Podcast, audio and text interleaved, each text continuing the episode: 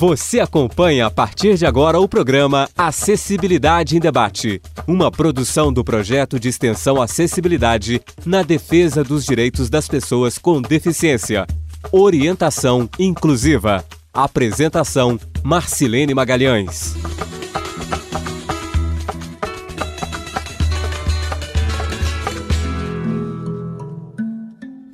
Olá, eu sou Marcelene Magalhães e a partir de agora você acompanha o programa Acessibilidade em Debate. Ouro Preto é uma cidade histórica, tombada pela Unesco como Patrimônio Cultural da Humanidade. A acessibilidade no município representa um grande desafio. As barreiras existentes, tanto aquelas de ordem física quanto as de ordem atitudinal e comunicacional, se apresentam como obstáculos às pessoas com algum tipo de deficiência que moram ou que buscam a cidade para o turismo, para o trabalho ou para outros fins. É preciso lembrar que o acesso ao patrimônio artístico e cultural da cidade é um direito de todos e não apenas de alguns. Mestre em Ciências Biológicas e graduada em Nutrição pela Universidade Federal de Ouro Preto, Eneida Reis nasceu em Ouro Preto e faz uso de cadeiras de rodas. É apaixonada pela cidade e militante de movimentos sociais que buscam amenizar as barreiras da vida cotidiana. Recebemos em nossos estúdios Eneida Reis. Obrigada pela presença, Eneida. Quais são as maiores barreiras que você encontra em termos de acessibilidade em Ouro Preto? E como viver na cidade fazendo uso de cadeiras de rodas? Muito obrigada pelo convite, Marcelene. Prazer estar aqui com vocês.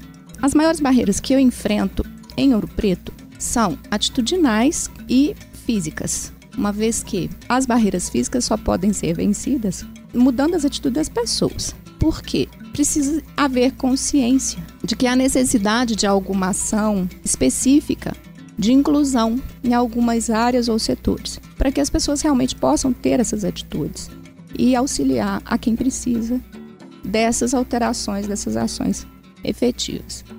E com relação à questão física, mesmo que a gente tenha a questão atitudinal alterada, né, que o consciente da gente esteja apropriado para o bom encaminhamento dessas ações, é preciso que você tenha vontade política, que você tenha verba, que você tenha pessoas realmente é, engajadas com a questão, né, com essas ações que precisam ser tomadas para que elas aconteçam. Então, hoje em dia, Ouro Preto ela tem uma necessidade muito grande de que haja formação inicialmente dessas pessoas e que elas se envolvam e que elas comecem realmente a dar a visibilidade que nós precisamos ter para que as ações de fato aconteçam. Ouro Preto é uma cidade que tem um relevo muito acidentado. O próprio calçamento da cidade deixa muito a desejar na questão de deslocamento das pessoas. Pessoas que não têm nenhum tipo de limitação, muitas vezes, têm essa dificuldade também de se locomover em Ouro Preto, porque são ruas escorregadias, são ruas defeituosas no seu na sua pavimentação. Então, imagina para um cadeirante, né? Ou para uma pessoa com deficiência visual. Transitar na cidade realmente é um grande desafio. Além disso, a gente não tem nenhum tipo de adaptação, um tipo de obra que tenha sido feita na cidade, pensando nessas pessoas. Hoje em dia a gente tem, né, uma, uma legislação que apoia que as pessoas com deficiência, que mostra para a gente o caminho da inclusão, mas não tem ainda investimentos para que essas barreiras físicas possam ser eliminadas. Eneida, e como é o seu dia a dia em Ouro Preto? Como é o seu movimento, o seu deslocamento na cidade? É bastante complicado, porque a gente não tem, por exemplo, um serviço público de transporte em funcionamento. Muito embora já exista é, os ônibus adaptados porém precisa de treinamento né, dos é, empregados das empresas de ônibus e também precisa de boa vontade da empresa no sentido de botar esses ônibus para funcionar. A alegação, inclusive, é de que Ouro Preto precisa de obras para que haja possibilidade desses ônibus funcionarem. Quando, na verdade, a gente sabe que não é por aí. Porque esses ônibus eles têm uma plataforma elevatória que pode ser utilizado em qualquer tipo de terreno, plano ou até uma certa inclinaçãozinha, desde que ela não seja muito forte. Mas o transporte não é ainda uma realidade para a gente. Então já fica difícil de sair de casa. Quando a gente sai de casa, no meu caso, por exemplo, que uso um carrinho elétrico que me dá muita mobilidade e que eu poderia estar utilizando as calçadas para o meu deslocamento, a gente começa a se deparar com muitos obstáculos também.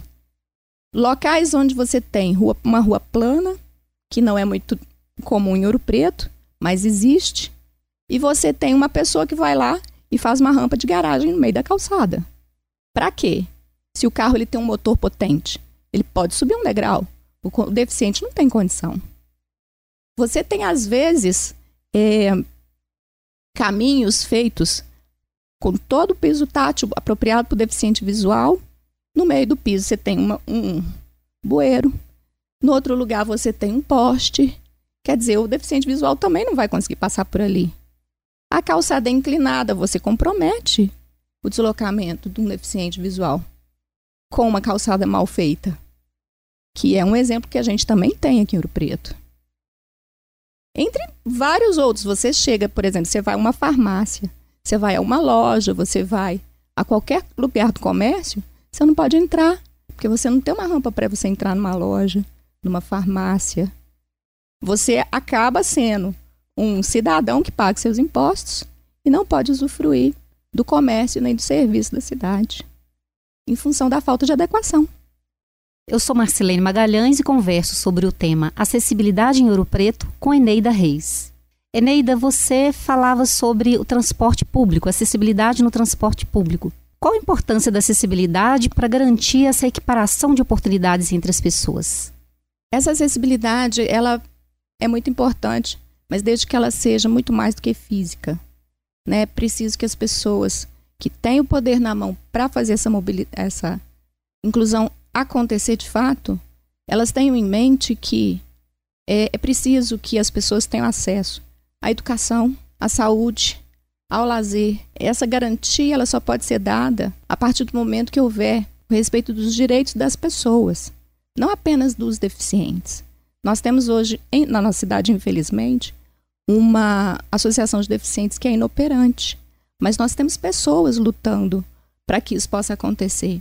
Existe um trabalho muito bacana que a gente vem desenvolvendo junto ao vereador, vereador Alisson Gugu, ao vereador Chiquinho de Assis, e até mesmo teve início essa minha participação na política de Ouro Preto com o nosso atual prefeito, Júlio Pimenta. Então a gente tem ainda uma esperança muito grande de que essa inclusão ela possa acontecer. Mas eu gostaria de ressaltar que nós precisamos primeiro de sair de casa. Primeiro a gente precisa garantir o nosso direito de ir e vir para que os nossos direitos sejam realmente garantidos e respeitados e possam ser usufruídos.